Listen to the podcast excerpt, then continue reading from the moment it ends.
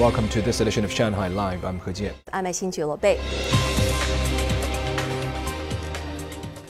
The third Shanghai International Artwork Trade Month generated sales of 10.8 billion yuan. More than 300 exhibitions, trade fairs, and auctions were held.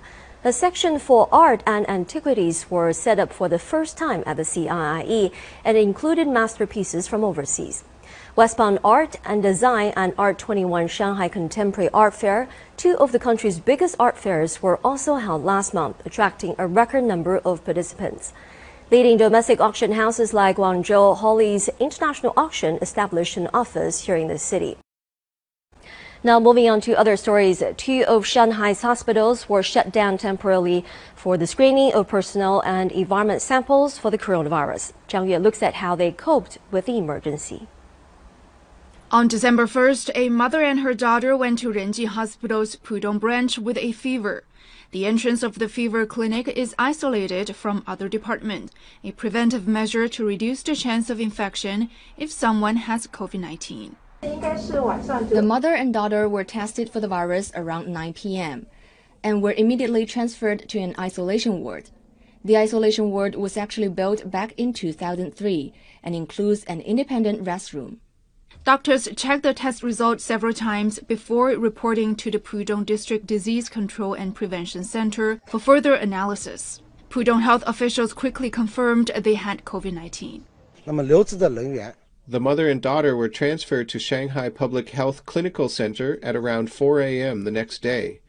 Doctors and nurses who had contact with the patients were also placed in quarantine.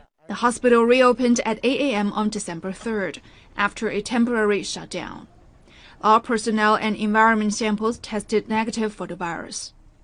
The hospital said construction will be completed this month on a building designed to treat infectious diseases. Shanghai Number 4 People's Hospital in Hongkou has also built a new building to treat infectious patients. The hospital said its coronavirus testing capacity has also improved. Our testing service is open 24 hours a day. We're capable of testing 10,000 people daily. There are 127 fever clinics in Shanghai. Health officials remind residents to see a doctor immediately if they have a fever and cough, as respiratory infections are more common during winter and spring. 张悦，上海 Live。Chinese Foreign Ministry spokesperson Zhao Lijian said today that China has lodged stern representations to the United States over its diplomatic boycott of the Beijing 2022 Winter Olympics, adding that Beijing will take resolute countermeasures. Lei Shuran has the story. Zhao made the remarks after the White House announced yesterday that the U.S. government will not send an official delegation to the Winter Olympics over concerns about China's human rights record in Xinjiang. The U.S. attempt to disturb the Olympics is based on ideological prejudice, lies, and rumors. This move is a serious violation of the principle of political neutrality of sports enshrined in the Olympic Charter and also against the Olympic motto of togetherness. China has lodged stern representations with the U.S. and will take resolute countermeasures. Zhao noted that according to Olympic rules, a country's Olympic committee is responsible for inviting government officials of the country to attend Olympic Games. It is up to the United States to decide whether its government officials will attend the Beijing Winter Olympics.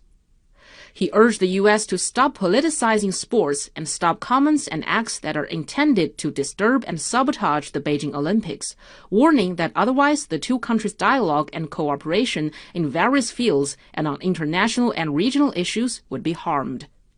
雷舒然，上海 Live。